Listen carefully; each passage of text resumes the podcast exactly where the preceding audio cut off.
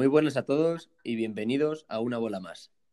Hoy hablaremos sobre la comunicación motriz, la técnica y la táctica del tenis.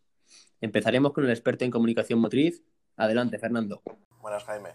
Bueno, yo os voy a hablar sobre la comunicación motriz. En este apartado se definen las relaciones posibles entre los participantes y dichas relaciones pueden ser de varios tipos. Oposición, que suele ser habitual en modalidades individuales, cooperación oposición, modalidades de dobles y no existentes, que es con el entrenador, el público o el adversario.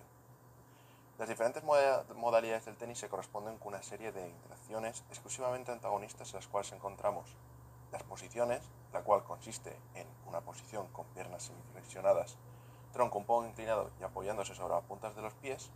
Estas pautas que hemos indicado son principalmente para aumentar la velocidad de reacción del tenista. Otra interacción que encontramos es el rol sociomotor, en el cual encontramos tres roles. El jugador que saca, el cual se denomina servicio, el jugador que resta sería el resto, y después el tercer rol, que es el rol que adoptan ambos jugadores o ambas parejas, una vez se ha finalizado el saque y el resto, el cual es el jugador que intercambia. Después encontramos como tercera interacción el subrol motor, el cual podemos observar dos subroles principales, los cuales son el subrol del jugador que golpea la pelota y el subrol del jugador que no golpea la pelota. Ambos jugadores durante el partido eh, adoptan estos dos subroles y se va, y se va intercambiando conforme va pasando la partida. Estos subroles poseen criterios únicos eh, respectivamente. Después, las distancias. Se trata de una interacción que se basa en la observación de la distancia, como su propio nombre indica, del jugador contrario para la decisión de golpeo del propio jugador. Y por último, la quinta interacción principal sería los praxemas, que las encontraríamos dentro de las interacciones motrices indirectas, junto a los gestemas, que, que se tratan de diferentes comportamientos e interacciones que sirven para indicar la ejecución de una acción motriz. Muchas gracias, Fernando. A continuación, nos va a hablar David sobre la técnica. Adelante, maestro. Gracias, Jaime. Bueno, considerando la técnica deportiva como un procedimiento que conduce de manera directa y económica a obtener un alto rendimiento y que en el tenis en este aspecto tiene un alto grado de exigencia, hablamos de que la función de esta técnica será colocar la bola en algún sitio que dificulte su devolución y con adaptaciones en la bola relacionadas con la cantidad de fuerza, velocidad y sentido del giro de la bola. Encontramos dos modelos. El, modelo biomecánico de la recepción del móvil se basa en la acción fundamental de la fase de la recepción, que es la colocación. Para llevarla a cabo, el jugador ha de disponerse en posición de preparado y desplazarse según la trayectoria del móvil. Incluye ciertas subfases, como son la posición de preparado, giro hacia el móvil, desplazamiento, posición en el impacto y recuperación de la posición.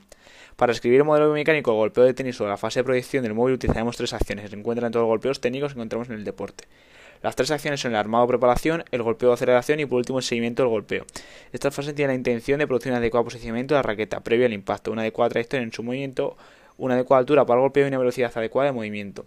Conociendo el gesto técnico vamos a diferenciar los distintos gestos técnicos utilizados en función de la posición de jugador con respecto a la pelota que se caracteriza por golpeos de derecha y de revés, carácter de golpeo ya sea ofensivos como la derecha al revés, la volea smash y la aproximación y defensivos como el golpeo o el passing shot, en función de la trayectoria de la pelota, que puede ser en paralelo o en cruzado, que encontramos todos los golpeos, y en función de la posición de la cabeza de la raqueta, que si está en vertical sería un golpeo plano, como la derecha, revés es más, passing de aproximación, y si la cara de la raqueta está abierta hablaríamos de los cortados. Y por último, si volvemos con la raqueta, la bola de abajo arriba, será el top spin, que lo encontramos a derecha y al revés. Muchas gracias, David. Para seguir, yo, Jaime, os voy a explicar los diferentes golpeos que encontramos dentro de este deporte y sus características.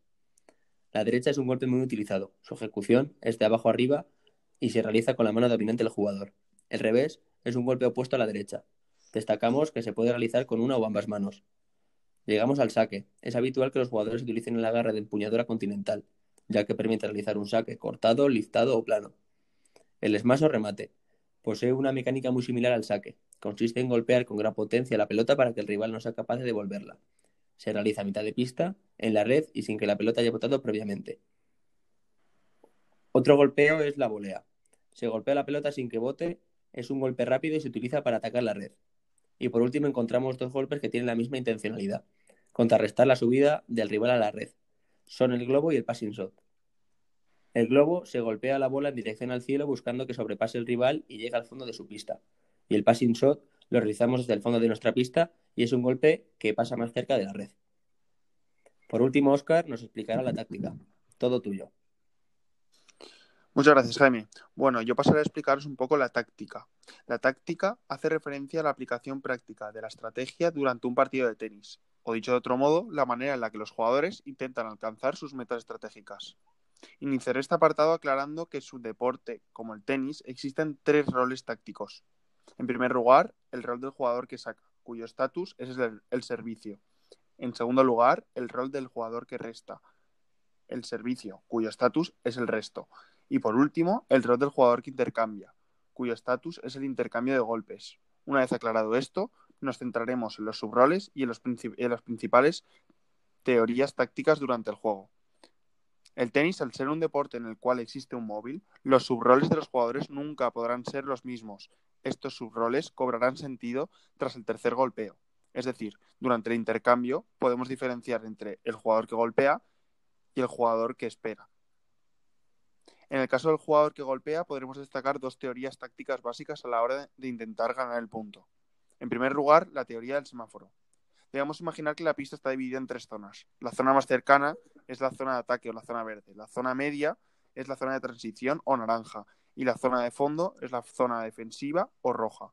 Una vez aclaradas estas tres zonas, nos adentraremos en las tácticas a seguir dependiendo de en qué zona se dirija la pelota del rival.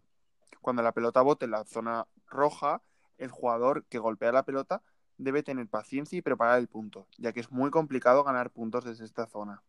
Cuando la pelota bote la zona naranja, el jugador que golpea la pelota se encontrará en una posición para forzar el punto, puesto que la pelota se habrá quedado corta y se deberá atacar.